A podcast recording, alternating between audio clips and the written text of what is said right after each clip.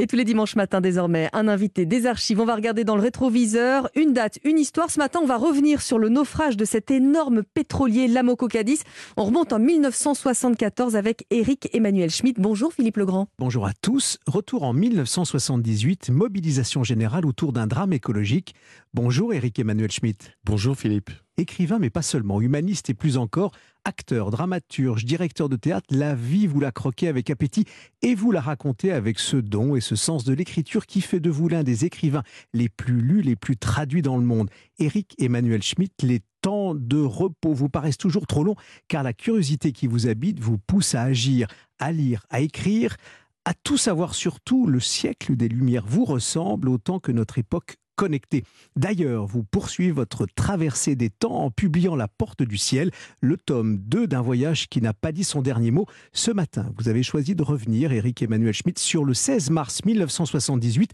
Un pétrolier s'échoue sur les côtes bretonnes. Le drame de la marée noire de l'Amococadix, tout proche de la catastrophe, un pêcheur breton témoignait alors sur Europe 1 d'ici les rochers, il n'y aura pas de vernis dessus, il n'y aura plus d'algues, il n'y aura plus de plancton, donc automatiquement il n'y aura plus de poisson, parce que le poisson, lui, il ne va pas rester dans le coin, c'est pas possible. Les oiseaux, je suis venu d'Argenton jusqu'à ici, j'ai pas vu un oiseau sur la mer.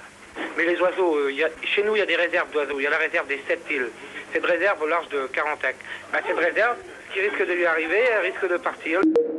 C'était le 16 mars 1978. On, entend hein, cette stupeur, cet affolement, cette inquiétude euh, dans, la voix de ce marin pêcheur. Euh, une marée noire incroyable, la plus terrible, celle de l'Amoco Cadix. Pourquoi Eric Emmanuel Schmitt avoir choisi cette date?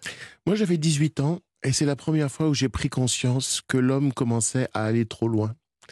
Euh, c'était traumatisant les images que l'on recevait euh, à travers les journaux, à la télévision euh, de cette marée noire, c'est-à-dire on voyait des, oiseaux totalement empoissés qui étaient en train de mourir sous nos yeux. On comprenait que dans la mer c'était la même chose et que sur les côtes évidemment il y avait des ravages absolument incroyables. Et à ce moment-là, c'est là que j'ai pris conscience qu'en fait on était en état de guerre, que l'homme presque sans s'en rendre compte avait déclaré la guerre à la nature. On voyait les victimes, mais on voyait pas euh, le, le, soldat qui avait tiré sur les victimes. Et alors, bien évidemment, le soldat, c'était ni euh, ces, pauvres marins dont le gouvernail simplement s'était cassé. Oui, il faut le rappeler, à 9h45 euh, précise, le pétrolier tombe en avarie de gouvernail et il est au large de l'île de Ouessant. Oui, donc c'était un accident. Euh, on peut, on peut les, les il n'y a plus de gouvernail. Il y a donc, plus de gouvernail, la navigation n'est plus possible. Il faut trouver une solution. Le bateau dérive. Euh, évidemment, après, il y a les questions d'argent qui doit intervenir et à quel prix, etc. Et puis, de toute façon, la mer est démontée, donc on ne peut pas intervenir. Et voilà que, évidemment, euh, le, pétrole se, se, répand. Et il n'y a pas un coupable plus qu'un autre. Il y a l'humanité qui, tout d'un coup, est coupable d'avoir transformé les océans en une route, euh, d'avoir transformé la Terre en une série de routes, c'est-à-dire de considérer finalement le vivant comme un matériau dont l'homme pouvait se servir euh, sans recul, sans conscience, sans alerte et euh, dans une indifférence totale de consommateur. Euh, je crois que c'est vraiment un, moment marquant de notre histoire où on s'est rendu compte qu'il existait une chose qui s'appelle l'anthropocène, hein, c'est-à-dire, vous savez, c'est une notion géologique quand les géologues vont faire des carottes euh, dans les roches, euh, on voit les différentes couches de, roches qui expliquent les différents climats de la Terre et les différents moments de son évolution. Eh bien, aujourd'hui, les archéologues qui font une carotte dans la Terre voient une zone qui est la dernière où il y a des éléments qui montrent l'inscription de l'activité humaine dans la roche, dans l'histoire de la Terre.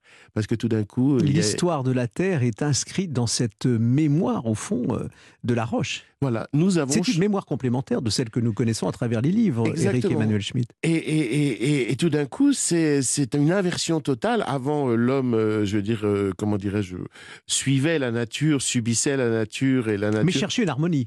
Oui, oui, et chercher son propre Et tout d'un coup, l'homme impose quelque chose à la nature, et la nature porte les stigmates et les blessures de ça. Et donc, je pense que le propre de notre siècle, le 21e siècle, c'est d'être lucide par rapport à ça et de se dire, on est allé trop loin. Comment faire? Éric Emmanuel Schmitt, derrière cette date que vous avez choisie, euh, la marée noire de la Moco-Cadix, au, large des côtes bretonnes, vous parliez de votre âge, 18 ans à l'époque, euh, et, des images qui euh, revenaient, que vous avez vues. C'était à travers la lucarne de la télévision ou ailleurs dans les journaux? Les journaux, beaucoup les journaux et, la télévision. Enfin, c'était accablant. Il y a eu, il y a eu des, des grands photographes ont, fait des images d'oiseaux de, emprisonnés dans le... C'est le bateau renversé euh, que vous avez en tête et cette marée noire, euh, avec une mer, vous le disiez, totalement démontée, force 8 et des creux de 8 mètres. Oui. Bah, C'est-à-dire que la nature... Euh, elle a sa propre force. Donc les tempêtes, ce sont les hommes qui en sont victimes, c'est pas la nature. Et là, justement, il y avait tout d'un coup, il y avait deux, deux attaquants il y avait la nature d'un côté euh, qui empêchait qu'on puisse venir au secours de ce bateau, mais il y avait quand même de l'autre côté les hommes qui transportaient euh, sur les eaux des matières extrêmement euh, dangereuses et polluantes et qui avaient subi une, subi une avarie technique. Donc tout d'un coup, on se rendait compte que oui, il y avait une guerre une guerre euh, et aussi d'une certaine manière des tempêtes hein, euh, derrière, euh, au fond, cette traversée des temps à laquelle vous nous invitez, Eric Emmanuel Schmitt. Je pense à votre tome 2, La porte du ciel, titre poétique, mais qui montre au fond l'orientation de l'ouvrage. Oui, alors déjà. Le ciel n'est pas loin. Il faut savoir que Philippe, vous parlez acadien, c'est-à-dire la langue de la Mésopotamie, sans le savoir. Bab-El, ça veut dire la porte de Dieu, la porte du ciel. Euh, et euh, effectivement, c'est le moment où, dans l'histoire de l'humanité, euh, on est au troisième millénaire avant Jésus-Christ en Mésopotamie, entre le Tigre et l'Euphrate, l'humanité invente des éléments de notre société qui, qui demeurent, c'est-à-dire elle invente la ville.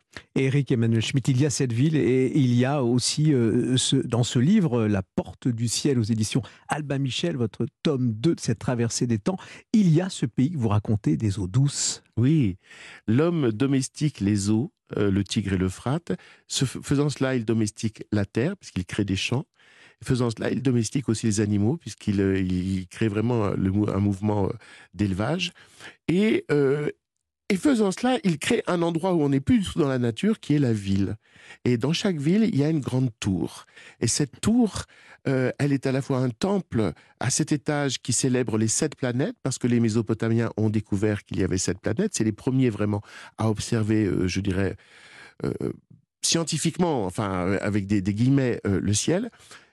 une tour à sept étages pour les sept planètes, une tour qui est aussi un observatoire astronomique, et une tour qui est aussi un escalier L'astronomie euh, dont vous dites, hein, vous rappelez qu'elle elle a été inventée, cette astronomie, dans cette période-là, au fond, euh, de ces temps très anciens, très reculés, dans ce coin du monde. Parce que le climat euh, le permettait, le climat de l'Irak. Voir le ciel dans sa pureté. Voir le ciel dans sa pureté. Et puis surtout, parce que ça y est, la terre et l'eau étant domestiquées, c'était devenu du, du, matériau. Et alors, on ne cherchait plus les dieux, les esprits, les génies, les démons autour de nous. Commence euh, on, cherche Dieu dans le ciel. La porte du ciel, votre livre aux éditions Alba Michel, le tome 2 de la traversée des temps. Merci d'avoir été avec nous euh, ce matin sur Europe 1. Avec vous, on est revenu sur ce 16 mars 1978, votre date, cette marée noire de la Moco Cadix. On va se quitter avec euh, votre chanson. Elle est dans votre playlist. Elle est signée Joe Stafford, chanteuse de jazz, et son titre No Other Love. De l'amour encore et toujours. À bientôt.